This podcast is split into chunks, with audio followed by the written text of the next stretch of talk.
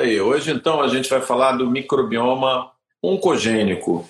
E aí a primeira pergunta que eu, que eu tenho é o seguinte: quando eu vi você selecionando esse tema, a primeira coisa que passou na minha cabeça, a gente já fala de microbioma, pessoal, há, sei lá, bem uns 10 anos, né?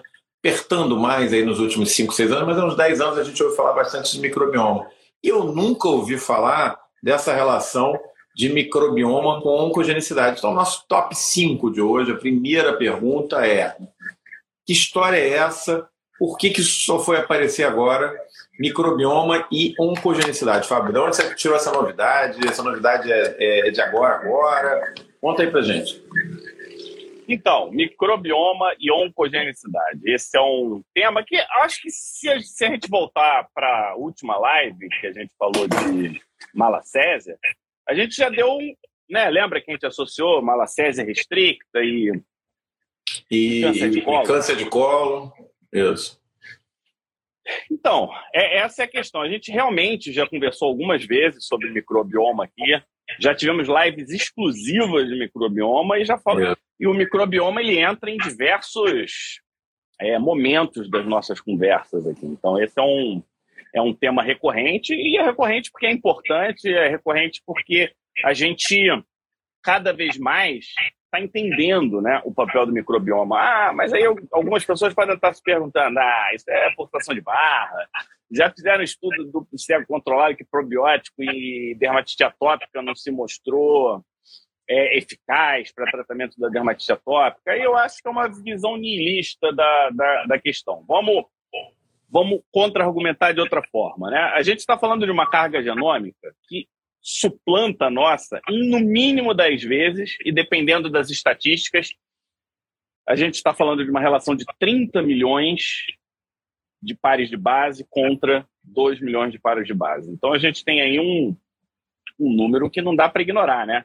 É um número que está aí. A gente tem uma célula nossa para cada 4 a 10 micro-organismos na gente. Nós somos holobiontes, né? Então, quem acha que nós somos nós, na verdade, a gente tem duas visões que a gente precisa melhorar. A gente é meio que nem formiga, né? É, por quê? A gente falava, eu falava que a gente era igual coral, acho, os, os recifes. Não, acho que a gente é mais igual formiga. Por que, que a gente é igual formiga? Porque o conhecimento que a gente está trazendo hoje, isso que a gente está fazendo aqui agora, é um resultado do que os nossos antepassados trouxeram para a gente. A gente não desenvolveu isso hoje. Vem trazendo, né?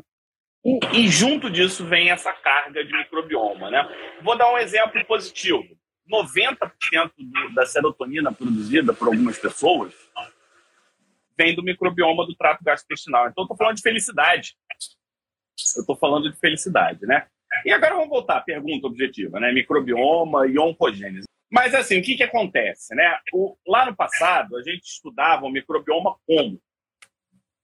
A gente estudava o microbioma por cultura. E aí a gente tem todas as limitações de cultura. Né?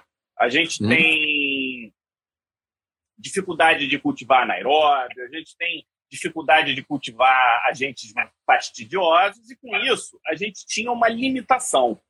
E com a medida que a gente evoluiu nas técnicas de identificação de micro-organismos, leia-se biologia molecular, o que, que aconteceu? A gente começou a descobrir uma galera. Isso aí. E, e, e imagina a técnica igual lupa, né? O primeiro microscópio e tinha uma qualidade ruim.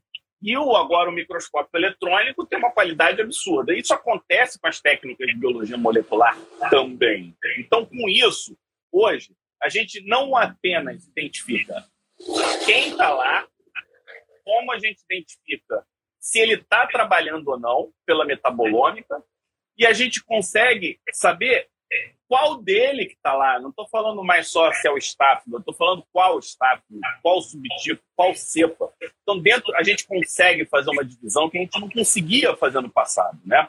E com isso, a gente evoluiu bastante. Então, a gente está saindo de um estudo hoje de filo, né? E, e quando é, quem voltar lá na nossa live, eu até deixei o link lá no nosso stories. Por sinal, eu vou fazer uma reclamação aqui, Omar. Pessoal engajando muito pouco nos nossos stories. Hoje eu, eu, trabalhei pra caramba, botei um monte de informação, quase chorei quando eu vi a quantidade de pessoas lá. Eu, eu fiquei entrando várias, várias vezes pelo meu outro Instagram para ver se dá uma. Para dar uma levantada, motivada, né? É.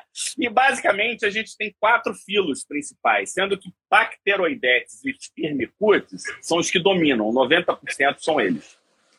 Aí tem as protobactérias, tem os actinomicetos, e assim a gente vai evoluindo do filo para as espécies e cepas, sabendo que bacteroidetes, de forma geral, são amigas. Quando você começa a ter predomínio de firmicutes, você começa a ter um perfil mais inflamatório. E guarda essa palavra, inflamatório. Outra coisa, diversidade é a segunda grande palavra. Então, à medida que você vai encurtando esse filo para uma menor diversidade, você começa a ter um perfil pior e por aí vai. E aí vale um outro aspecto, até botei uma foto do Darwin, Darwin lá no nosso é, nos nossos stories, que todo mundo vai sair daqui e vai lá. Nos... Eu vou lá ver, esse do Darwin eu não vi não.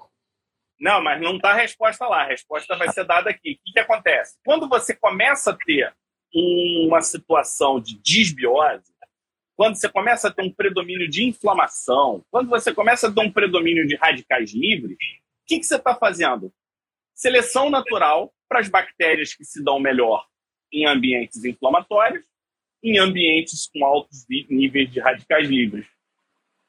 Começa a fazer uma pressão que diminui, aí a gente volta para a diversidade, diminui essa diversidade, e aí você vai é, fechando né, nesse grupo que são os grupos né, do que a gente chama de patobiontes, que é um conceito que a gente tem que ter. Você quer lembrar? Quer que eu lembre? Como é que é? Lembra aí pra gente, lembra aí pra gente. Eu não lembro patobionte, tudo. Patobionte é o seguinte: a gente tem lá os agentes infecciosos. Esses agentes infecciosos, eles podem ser é, nossos amigos, né?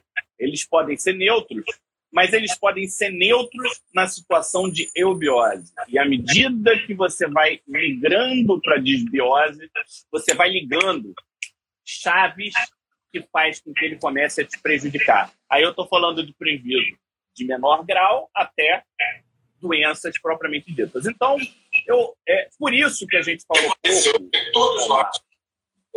Relação, pouco. Eu estou me ouvindo aí. É, por isso que a gente falou pouco sobre microbioma e oncologia. E, e, algumas pessoas podem estar se perguntando, né? E por que, que a gente está começando pelo microbioma? Porque eu acho que o microbioma ele vai trazer a base para a gente entender todo o processo do que a gente chama hoje de carcinogênese microbiana. Então, isso é um Legal. capítulo que está sendo ignorado por nós e não deve ser. E aí a gente já traz notícias sobre isso já já. Bom, agora então a gente reviu um pouco com o Fábio nesse nosso top 5 de hoje. É, como é que funciona? É, por que, que a gente já falava de microbioma e começou a fazer o link com oncologia e com oncogênese, né, a formação de tumores de câncer, agora. Mas aí a minha pergunta, eu, vou, eu não vou pegar leve com o Fábio hoje não, porque ele está todo cocotinho aí, estudou e tal, então está trazendo coisa nova e tal. Então eu também não quero ficar para trás, né? Então eu vou te fazer uma pergunta para deixar o Fábio de calça justa agora. Nosso top 4 de hoje é assim: quase tudo que a gente conhece, pessoal, de microbioma, vem de bactéria. É bactéria, bactéria. O Fábio citou aí vários filos, várias espécies. Mas quando a gente fala de oncogênese, que é, por sinal, o assunto da nossa terça infecciosa da semana que vem, os oito vírus que causam câncer, a gente fala de vírus, a gente não fala de bactéria. Então, Fábio, é o seguinte, para tirar você da zona de conforto, top 4 de hoje, como que você fecha essa conta? Se o que a gente tem de conhecimento de microbioma é bactéria, que, quem classicamente causa câncer é vírus, como é que você explica isso aí? Fala pra gente. É, Omar, hoje eu, eu tô sentindo um, uma certa malícia. Maldade, uma maldade. É, eu tô sacando.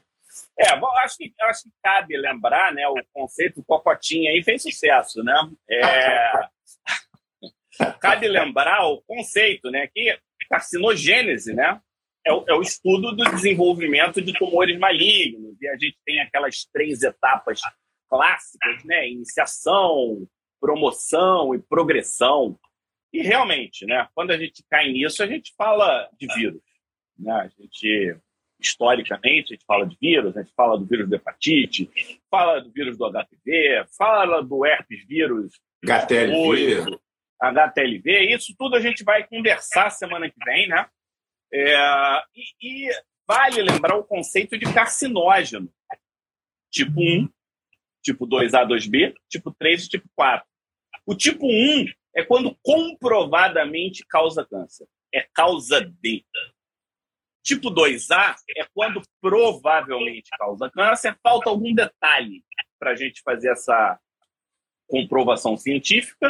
Tipo 2B, quando possivelmente causa câncer, ou seja, tem evidência, mas não temos nenhum é, estudo humano que seja contundente, categórico. Tipo 3, quando não se classifica como oncogênico, e tipo 4 é quando provavelmente não é. A gente achava que fosse, na verdade, não é.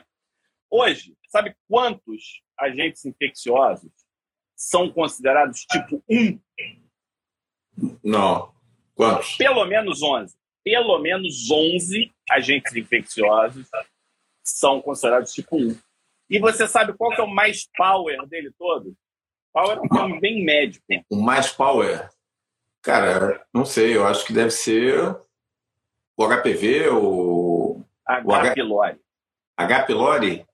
Olha. H. pylori, ele causa dois tipos de câncer, né? A gente vai, a gente vai ter uma programação e a gente vai tirar um dia pro H. pylori, ele merece. Agora, é uma bactéria e tem protozoários, tem vermes que estão associados ao surgimento de câncer. Por sinal, a primeira associação humana de câncer vem de verme vem do. Quem quiser saber, vai lá nos stories. Eu, eu hoje, hoje eu, eu vou. É, hoje você está cocotinha. Hoje você está é, cocotinha. O pessoal está perguntando se, é, se essa camiseta que você está é a camiseta do, do Pele Digital. É não? Não. tá certo. Ah, agora, por exemplo, aí voltando à tua, tua pergunta, né? Quando a gente pensa em vírus, fica realmente mais fácil da gente associar. Por quê? Porque a gente pensa num agente que se incorpora ao nosso DNA, né? Ele está lá dentro. A bactéria não faz isso. Pelo menos não, não é o que a gente sabe que ela faz, né? É. É, aí eu queria voltar um pouco num estudo munino da década de 70, em que eles pegam um ratinho é, um sistema imune alterado, eu não vou lembrar qual, porque eu não fui atrás do artigo, esse foi um artigo que eu tirei de memória aqui. O que, que eles fizeram? Eles fizeram doses subcarcinogênicas de ultravioleta e o ratinho ele desenvolveu câncer. Por quê? Porque a vigilância do sistema imune ela é fundamental nesse processo. Então a gente começa a fechar uma equação. Que a equação qual é? Proliferação celular. Então, quando eu falo proliferação celular, não necessariamente a proliferação celular é por causa do câncer. Você, por exemplo, quando tem destruição tecidual por causa de um agente infeccioso, você estimula a proliferação celular. Aí você tem um sistema imune permissivo, ou porque ele estimula ou porque ele não enxerga. E aí você tem alterações celulares que levam ao surgimento de câncer. Aí é, você fecha essa equação e aí começa a fazer um pouco mais sentido a bactéria, né? A bactéria ela começa a participar de outra forma, ou lesando, ou mudando o microambiente inflamatório local, ou pelo seu próprio metabolismo. Acho que a gente vai evoluir um pouquinho mais disso, né? É, quando a gente for conversar. E historicamente, eu queria trazer o evento, a situação inversa. A imunoterapia começou com as doenças infecciosas. Tá?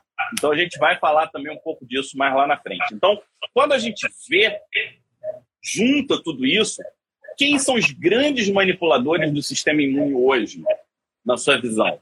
Se você fosse escolher vírus ou bactéria, de forma geral, quem não, manipula o sistema imune? Não, acho que bactéria. Acho que bactéria, até pela complexidade envolvida, né? Bactéria, com certeza. Então, ela está muito por esse lado, pelo lado da manipulação do ambiente local, né? Uma manipulação paráquia, vamos botar dessa forma. Então, é. Seja lá não sei se você. Seja lá o que é. significa tal da manipulação paráquia, que ninguém sabe explicar, né? Mas tá bom. É, eu acho que vão vir várias coisinhas. Hoje as, as informações elas estão muito assim, isso aqui faz isso, mas ninguém ainda conseguiu apresentar uma visão é, holística, né? E é muito difícil isso. Eu acho que o computador é que vai mostrar isso no futuro. É tanta coisa acontecendo aqui ao mesmo tempo agora que eu não sei se a gente vai conseguir. E para quem quer saber um pouquinho mais de vírus, procura lá que a gente tem uma live sobre sarcoma de Kaposi, em que a gente já fala sobre o sarcoma de Kaposi. E a, a gente fala, a gente fala sobre isso e lembrando que a gente tem uma live histórica aqui falando sobre o diabo da Tasmânia, que carrega um tumor causado por um vírus, mas que o tumor é infeccioso. Um bicho morde o outro e o outro desenvolve o mesmo tumor.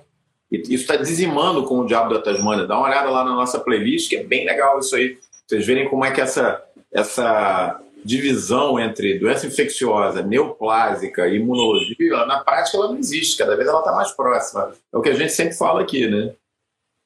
Bom, legal. Então hoje é uma, é uma live fora da caixa, o pessoal está gostando. Oh, agora a gente precisa ficar mais sério. Doutora Valesca entrou aí. Ah, é. Aí, aí é a história. A dona Encrenca entrou, tem que. A gente não pode, tem que falar bem dela aqui agora em público, né? Agora, olha só, vamos seguir. A gente viu, a gente viu o top 5 de hoje, né? Por que, que a gente falava de microbioma, mas não falava dessa relação com o câncer. Nós vimos no nosso top 4, hoje eu tentei pegar o Fábio pelo pé, mas esse cara tá cocotinha e mais ensaboado do que, do que sabonete em final de banho, em banheiro de clube. Então ele explicou por que, que a gente sabe tanto de microbioma bacteriano, mas na verdade a oncogenicidade é uma coisa mais ligada é, a vírus, né? E aí chegamos no nosso top 3 de hoje. O top 3 de hoje é o seguinte: como, afinal de contas, Fábio, sem enrolação e direto ao ponto. Para de enrolar aí, porque você está enrolando muito hoje. Como que o microbioma influencia na neoplasia maligna? Porque, com certeza, Fábio, nós temos aqui uma grande população né, de ouvintes que são médicos, estão interessados, mas a gente também tem aquele é, nosso seguidor aqui do PL Digital que pode ter um parente que teve um câncer de mama, que teve um câncer de colo, ou que ele mesmo já teve, e ele está aí na batalha procurando é, melhorar as chances, indo para uma vida mais saudável. Normalmente, quem, quem, teve a experiência e passou pelo sofrimento de ter um diagnóstico de câncer, procura isso, né? uma alimentação mais saudável, uma atividade mais saudável, e de repente já traz essa informação bombástica de que o nosso microbioma, que ultrapassa o número de células do nosso corpo na proporção de 4, 7, 10 para 1, ele mesmo é potencialmente oncogênico. Então, explica isso aí. Top 3. É, eu acho que esse top 3 vem um pouco em cima do nosso bordão, né? De quem acha que infectologia é microorganismo causando doença diretamente, aquela relação causal descrita é, POC lá atrás, eu acho que está passado. E a gente tem visto uma dificuldade do currículo é, de medicina acompanhar esse, esse ritmo evolutivo. Né? Então, como é que a gente faz? Então, a gente tem que voltar. Vamos voltar, então, para o nosso microbioma. A gente tem uma relação que pode ser de mutualismo, que é quando ele ajuda a gente, de comensalismo, quando não faz muita diferença, e tem os parasitas que causam dano. Só que tem aqueles que causam dano em situações especiais. Já falamos deles. Quem são? os patobiontes. Então, eles estão lá relativamente tranquilos. E tem lá patobiontes, tipo o Staphylococcus entra como patobionte. Ele está no microbioma de, da, das pessoas e, na grande maioria das vezes, não dá problema. Só que em momentos especiais ele dá o problema. Então, o que, que acontece? Vamos dividir as conexões, então, de forma didática. Um, metabolismo genotóxico. Então, estou falando de quê? O metabolismo da bactéria produz substâncias com potencial carcinogênico. Que é exemplo? Escherichia coli tem Escherichia coli que produz é, substâncias advindas de um cluster de gene, de grupo. Eu não sei como é que é a tradução de cluster, de grupos de genes. Grupamento de genes, né? Grupamento de genes, PKS. Eles são policetídeos e a calobactina, eu estou falando aqui, né? Porque, afinal de contas, lembrar de todos esses nomes, só o Omar que, que acontece? Ela causa lesão de DNA duplo, como ultravioleta B. Então, a produção dessa substância no trato gastrointestinal leva a lesão direta de DNA. E isso está relacionado a tumor de cólon, está relacionado a carcinoma é, de colônico, de é, metástase de hepatocarcinoma colônico, tudo isso direcionado a essa substância. Quer um segundo exemplo? Tem os Clostridium 11 e o Clostridium 14, que eles metabolizam ácidos biliares de forma a produzir nada mais, nada menos que. Sabe qual substância? Ah. A ácido desoxicólico, usado pelos dermatologistas para acabar com gordura. O ácido desoxicólico é carcinógeno tipo 1 pré-patóxico. Olha só. Será que a gente tem mesmo que ficar injetando isso no pescoço das pessoas? Eu já fiz aqui, então não vou mais fazer, não. já fiz, a minha mulher me pegou e injetou em mim. É até bom, funcionou bem, mas. É, então, agora com essa informação na mão, você, né, não é? é. Você tem que pensar. Tem que pensar. É, na verdade, eu não, eu não me animei de fazer de novo, porque doeu pra caramba, né? Eu fiz uma baita de uma celulite aqui. Uma paniculite, dói, né? Tá dizendo, dói pra caramba. Dói, inflama. Então, esses clostridiums, o que, que eles fazem? Eles pegam a esteatose hepática não alcoólica, quando tem dieta rica em gordura, ele transforma os sais biliares em ácido desoxicólico e começa a ajudar na evolução para hepatocarcinoma. Hoje, a, a Loucura, gordura no fígado é a principal causa de transplante hepático no mundo, tá? Só para você ter uma ideia. Então, Situação 1, produção de substâncias pró-cancerígenas. E, aí, com certeza a gente vai, desco vai descobrir mais um monte. Tem a segunda situação, que é a inflamação pró-tumor, a favor do tumor. Aí a gente está falando de um tipo de inflamação que é TH17, isso já foi demonstrado no Bacteroides fragilis. E a queridinha do momento, que é o Fusobacterium nucleatum. Vai ter um dia só dele. Aí vocês vão saber. Caraca. Fuso bactério nucleatum está sinistro. Já já ele ganha status de carcinógeno tipo 1. É questão de, de tempo. E ainda dentro do braço imune, você perde a tua capacidade de vigilância, um sistema imune mais permissivo. E aí eu vou adiantar, não vou entrar tanto em exemplos, que depois quem quiser acompanhe a gente. Indução de replicação celular a gente já conversou, além de outros, né? É, se o Fusobacterium, por exemplo, ele entra na célula, assim como o Cutibacterium acnes entra na célula, e aí eles começam a influenciar o metabolismo celular. Né? Curiosamente, é, o Fusobacterium ele foi encontrado em células metastáticas de câncer de colo. Então, mostrando aí um microbioma tumoral. É, o, o, teve uma pergunta aqui do Rafael se tem alguma coisa com relação a melanoma via bactéria. Você chegou a ler alguma coisa não? De microbioma com melanoma? Tem, tem sim, só que uh, fique com a gente. tá certo. Tô falando que ele tá com a cotinha hoje, mas beleza. Vamos em frente. Não, mas por, por que, que eu tô com a cotinha? Eu vou, eu vou, vou contar aqui para quem tem, temos mais de 100 pessoas ouvindo sobre microbioma e oncologia, ou seja, vanguarda da medicina. É, a gente vai fazer em dezembro. A gente, vocês já estão sabendo, vai ter a rota corporal. A gente vai parar a vida e vou seguir essa rota. Eu quero ficar sarado. E você, Omar?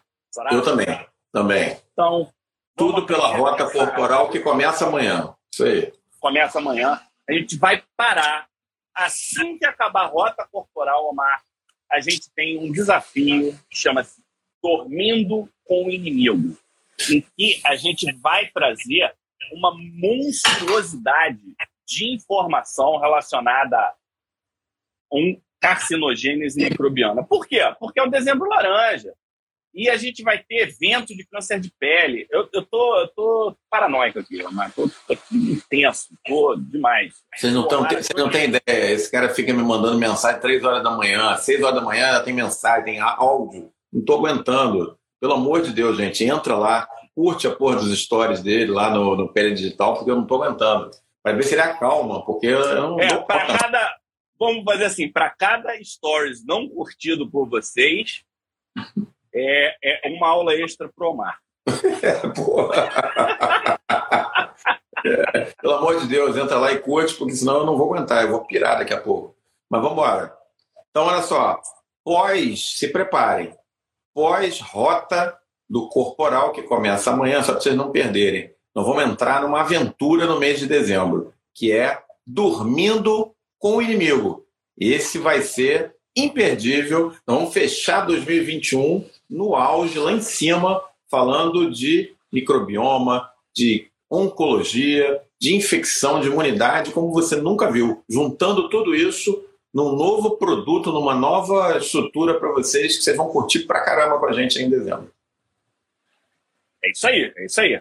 Então vamos lá, top 2. Tem top 2 ou já quer parar? Tem top 2.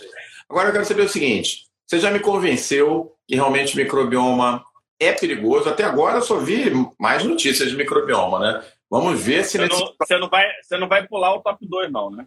É, não, não vou não. Mas, é, mas eu, eu tenho esperança que lá no finalzinho da nossa live, talvez no top 1, a gente tenha boas notícias. Não é possível que o cara venha dizer que tem patobionte dentro do, da, do, do seu intestino, na sua pele, que ele causa câncer. Agora eu queria perguntar o seguinte: e o, e o paciente oncológico? Aquele paciente oncológico que ele teve um outro fator carcinogênico que não o microbioma.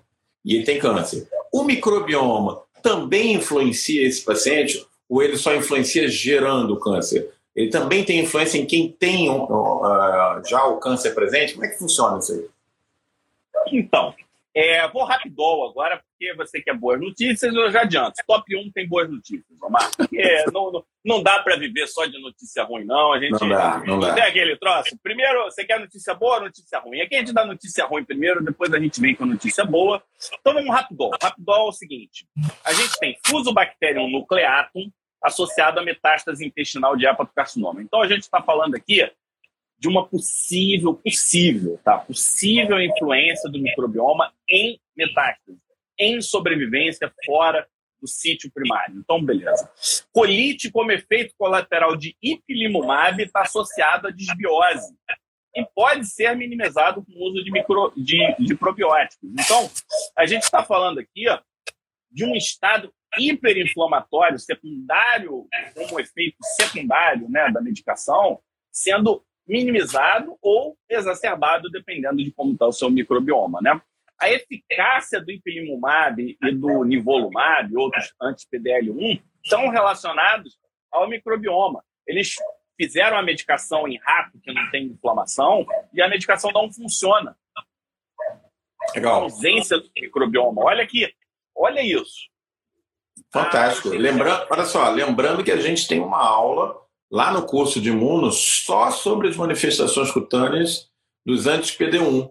É, quem não sabe o que é o PD1, Programmed Death One, está é, precisando fazer o curso de imuno com a gente. É o curso que acontece todas as quintas-feiras, já desde o ano passado, e que ainda está na turma 2. Mas vai lá. É, e se quiser agora não consegue, vai ficar no wishlist, né? E, por exemplo, tem uma medicação, irinotecan, né, que ela precisa ser metabolizada para ela funcionar, e aí ela é tem um, sofre uma segunda metabolização e ela fica inativada. Aí a Escherichia coli, ela reativa ela. Então você começa a ter recirculação da, do princípio ativo da droga, né? A gente inativa e a Escherichia coli reativa. Então você começa a ter efeito tóxico de medicações por conta da, do microbioma é, uso de antibióticos e disbiose pós-antibiótica aumenta a taxa de efeitos indesejados do uso do metrexate. Lógico, o metrexate é oncológico, não o metrexate que a gente usa aqui na dermatologia, né? Você tem uma eficácia diminuída de ciclofosfamida, de derivados de platina em pacientes com disbiose. E aqui a gente abre, faz assim, ó. Sabe o que, que eu, sabe o que, que é isso? Vou fazer de novo, muito maneiro, ó. Vou te contar. A gente está falando dos xenobióticos.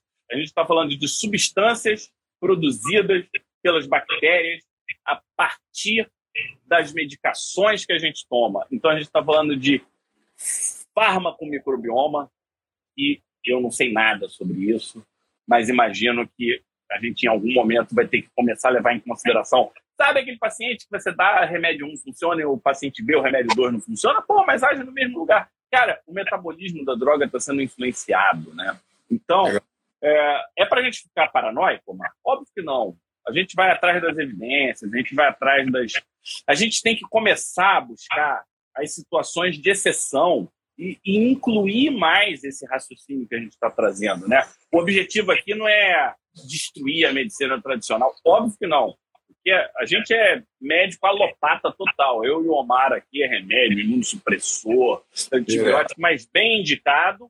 E precisamos parar para discutir os casos que estão fora do padrão. Esse é um ponto. E o outro ponto é ficar na mente a influência da tua decisão. Então, toda vez que você faz um antibiótico por uma coisinha, ah, na dúvida faz antibiótico, lembra que você está influenciando tudo isso que a gente está falando aqui. Legal. Hoje você está animado, hein? Tô gostando de ver. O pessoal tá aí. O Marília, não troca de curso de imuno por, por outro ano de comunidade infecciosa, não. Calma que tem novidade para chegar aí sobre comunidade infecciosa em breve. Você vai curtir as novidades que a gente está preparando. Isso tudo está ligado. Não, ela quer largar, ela quer largar o curso de mundo. Como não assim, faça isso. Marília? Largar o curso de mundo? Vamos conversar, vamos ligar para vocês, saber não faça o que está acontecendo. Mas vamos lá. Bom, vamos lá. Então hoje a gente aprendeu um monte de coisa. Realmente uma daquelas lives fora da caixa que de vez em quando a gente faz, não dá para fazer sempre, né? Porque o pessoal gosta também daquelas lives mais pé no chão, em que a gente traz, fala do remédio, fala do tratamento e tal. Mas hoje é uma daquelas para abrir a cabeça, né?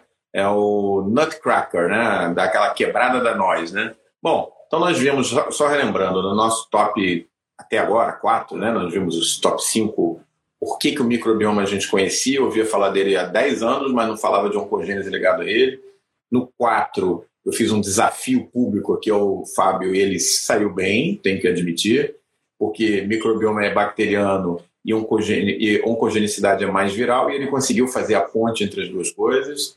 Ele mostrou como, no top 3, que o microbioma pode ser oncogênico. No top 2, ele mostrou o outro lado da história, o outro lado da moeda, como o paciente oncogênico é influenciado pelo microbioma. Agora, é o seguinte, para a gente ficar. Giovanni, isso aí. A gente tem que terminar com boas notícias, né? E essas boas notícias, até agora a gente não teve grandes notícias, não. Notícias interessantes tecnicamente, mas que é, deixa a gente com a pulga atrás na orelha. O, o Fábio falou para a gente não ficar na noia, mas eu já fiquei um pouco, eu, eu confesso. Se até o remédio que eu dou para o meu paciente é modificado, o metabolismo dele pelo próprio microbioma, caramba! Então, Fábio, para a gente encerrar esse assunto lá em cima, top 1 de hoje. E as boas notícias com relação ao microbioma e oncogenicidade existem? Existe sim, Omar. Então, acho que a primeira boa notícia tem a ver com imunoterapia, que começou lá atrás, Coley, né? Ele tratando sarcomas é, cirurgicamente inoperáveis. Ele pegou extrato de Streptococcus pyogenes e Serratia marcescens, marcescens, acho que é assim que fala. Ele fez lá uma mistureba que virou extrato de Coley, não sei como é ele fez isso, e ele tratou alguns casos inoperáveis, na época com essa gororoba dele, meio mambembe, meio estranha, mas funcionou. Agora, tem uma imunoterapia à base de doenças infecciosas que ela é usada desde a década de 70 e é usada até hoje. Sabe qual é? Não. BCG para tumor de, é, de bexiga. Melanoma, né? então, né? Faz melanoma também. É, não, mas o do melanoma ainda é meia, meia boca tal, mas o de bexiga é main, é, é main stage tratamento, assim. O cara vai lá, é estágio 1, ainda não invadiu o músculo, você pode tratar com BCG. E olha o que curioso, diferentes origens de BCG, diferentes respostas. Então, é o que, que eles falam, né? Que o BCG, quando é do CONOT, CONOT, o subtipo, ele funciona melhor que o, que o TAIS. Então, é... Ah, isso é, isso é detalhe. Não é detalhe. É, é para mostrar como os detalhes fazem grande diferença, né? E o BCG ele é utilizado. E aí, no melanoma tem várias tentativas, e uma delas, o próprio BCG. A gente tem a outra situação que a gente usa, só que vírus, né? Vírus herpes oncolíticos para você poder tratar A gente viu de leve lá em cima, né, imunoterapia dependendo de um microbioma é, adequado, um funcionamento é, mais eficaz. Então, o microbioma ele vai ajudar a gente também nesse sentido, né? E o próprio microbioma normal, a eubiose, ela dificulta a desbiose. Então, vocês que cuidam de pacientes graves, pacientes com potencial uso de antibióticos, cara, cada vez mais vocês vão ter que ser muito seletivos nessas escolhas, porque você vai influenciar. E aí vai ser um tipo de influência que você não vai conseguir mensurar com o que a gente tem hoje no dia a dia, né? A gente não consegue fazer isso na nossa rotina. Então a gente tem que. A gente não vai conseguir trabalhar com a evidência como a gente gostaria, como a medicina manda. Só que hoje eu acho que nós somos escravos das evidências. E quem constrói evidência é farmácia. Então, 90% das evidências ou mais vem de farmácia, né, Omar? Não que eles sejam o bicho-papão, não que eles sejam ruins, não, não que a Pfizer queira dominar o mundo, como alguns negacionistas que tentam dizer. É, eu não sei se você sabe, mas o, as grandes indústrias farmacêuticas eles se comprometeram a fornecer medicação para tratar algumas das doenças negligenciadas na África até chegar num nível tal. Isso circula em torno, em, em, gira em torno de bilhões de dólares anualmente. Então, a, o, o, o, dinheiro circula, sabe? Não, não acho que a gente tenha que ter essa visão tal. E eu vou finalizar aqui dizendo o seguinte, que tem estudos que mostram que pacientes que evoluem com empiema no pós-operatório de câncer de pulmão têm uma taxa de sobrevida maior se sobreviveu a empiema, né? Não estou dizendo que vocês têm que desenvolver empiema na cirurgia, mas é só mais um dado aí estatístico. Então é, é o que eu tinha para falar sobre microbioma oncogênico. E aí eu termino devolvendo. Você acha que é forçação de barra ou você acha que é um ponto que a gente tem que ficar de olho? Não, acho que com certeza é um ponto para ficar de olho. Existem aí. Eu acho que é, uma, é um braço, é uma área que tem que avançar ainda, né? Você, eu acho que tem algumas evidências, mas acho que na falta construir uma grande teia que deixe isso tudo fazendo um sentido maior, né? Eu acho que a impressão que eu tenho é que ainda tem assim é, informações um pouco soltas e que precisa ser tem, tem, tem que ter uma teia e trabalhar para que isso faça parte de uma grande estrutura mais ampla, né? Mas com certeza eu acho que se tiver jovens aí médicos acompanhando a gente, não necessariamente médicos, mas pessoal da área de saúde, biomédicos e tal, eu acho que esse pode ser um grande tema para investir profissionalmente, até no mestrado, no doutorado. Eu acho que é uma daquelas coisas que tem potencial para que nos próximos 10 ou 15 anos bombe e traga o mais importante no final, né, benefício para o paciente, né? Se você consegue é, entender como é que esse microbioma pode estar influenciando no processo neoplásico, caramba, a gente sabe que o câncer é, um, é uma doença multifatorial. Se a gente consegue dominar quais são essas variáveis, o resultado, o outcome para o paciente melhora muito. Se você tem microbioma influenciando é, metabolismo de drogas, inclusive drogas anticancerígenas, nossa, você consegue melhorar muito a eficácia desse tratamento se você domina a ação em cima desse microbioma, e você pode até recrutar microbioma para trabalhar a teu favor, né? Quer dizer, no momento que você tem a noção que tem um determinado microbioma que altera o metabolismo para menos, abre a perspectiva de que altere o metabolismo para mais da droga. Então, olha só como é que isso começa a levar a gente muito longe em termos de raciocínio. Então, com certeza, é, todo mundo gostou, está dando os parabéns, realmente foi muito bom. É, e acho que é uma coisa para a gente ficar de olho. Sob certo aspecto, pessoal, a aula, a nossa terça infecciosa da semana que vem, conversa muito intimamente com o tema de hoje, que vão ser os 11 vírus oncogênicos para o ser humano. Não percam, terça que vem, às 20 horas. E aí a gente vai fechando né, todo esse ciclo. É, só, acho que complementando um pouco o que você falou, a aula de ontem, ontem a gente deu uma aula né, para o pessoal da comunidade infecciosa. Que muito boa. Por aí, pessoal. É, é muito por aí. É entender o microbioma para você poder tratar uma doença simples, pitiríase versicolor. Mas ela é simples quando é simples, porque quando ela deixa de ser simples, ela passa a ser complicada pra caramba. Verdade. Super difícil. Eu não conheço dermatologista que atenda que não tem aquele caso de ptiríase versicolor que você fala, caraca, o cara voltou aqui. Tomara que ele não diga que está com ptiríase versicolor. É, né? só para na torcida, né? Só para quem está aqui acompanhando a gente hoje, só para dar um feedback, ontem o Fábio preparou uma aula muito legal sobre malacésias, né, sobre tratamento das é, recorrentes. Só para vocês terem uma ideia, foi uma aula de uma hora e quinze. E nos primeiros 15 minutos, ele reviu as espécies, reviu o tratamento padrão. Aí eu falei, cara, o que, que ele vai falar nas outras uma hora? E durante uma hora, ele abordou todos os aspectos da, da pitiríase versicolor recorrente, é, ou, ou recidivante, ou crônica, o nome que se der. Então, assim, foi uma discussão muito rica. E, assim, a gente, depois que eu vi a discussão, eu falei, caramba, eu achava que esse assunto não ia dar 20 minutos, deu uma hora e 15 com muita profundidade. Então, essa é a proposta do PL Digital. É trazer para vocês o assunto de uma maneira que vocês não vão conseguir achar nos livros, não vão conseguir achar nos congressos, trazer informações como essa de hoje fora da caixa, que está antenado com as novidades das publicações internacionais. Esse é um pouco do nosso trabalho aí para vocês. Então, a gente espera que vocês curtam, acho que sim, porque o nosso público continua aí fiel, sempre participando com a gente. E não se esqueçam, né? Amanhã começa a rota corporal. A gente vai de A a Z aqui no Pé Digital. Então, da mesma maneira que a gente fala de microbioma, a gente também fala de cosmetria. Amanhã começa uma etapa importante na história do Pé Digital, né, Fábio? A rota corporal, vai ser muito legal. E ainda esse ano, para quem está achando que o ano já terminou, engano de vocês, tem rota corporal e depois vem dormindo com o inimigo aqui no período digital.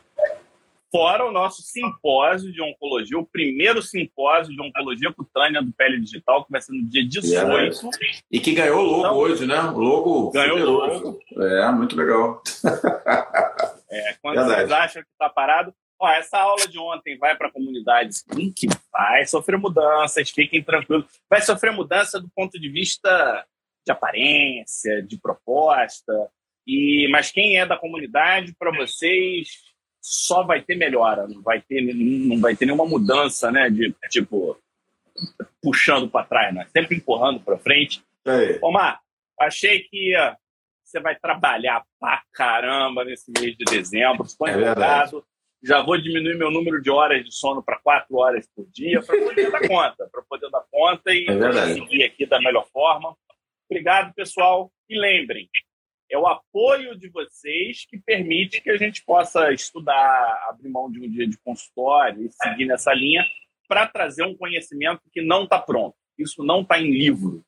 Isso é solto em vários locais que você vai fazendo uma construção que faça sentido para a gente como médico, né? Porque muitas vezes a gente pega um texto, Omar, de biólogo, texto de microbiologista, legal, eles, eles mandam bem na área deles, mas a gente quer saber isso, o que, que eu faço com isso para o meu paciente, meu dia a dia, para o meu raciocínio clínico. E assim, não me decepcionem.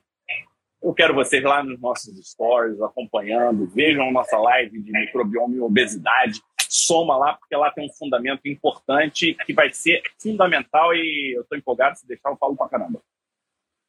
Isso aí, pessoal. Se cuidem. Abraço, Fábio. Um abraço. Boa noite, pessoal.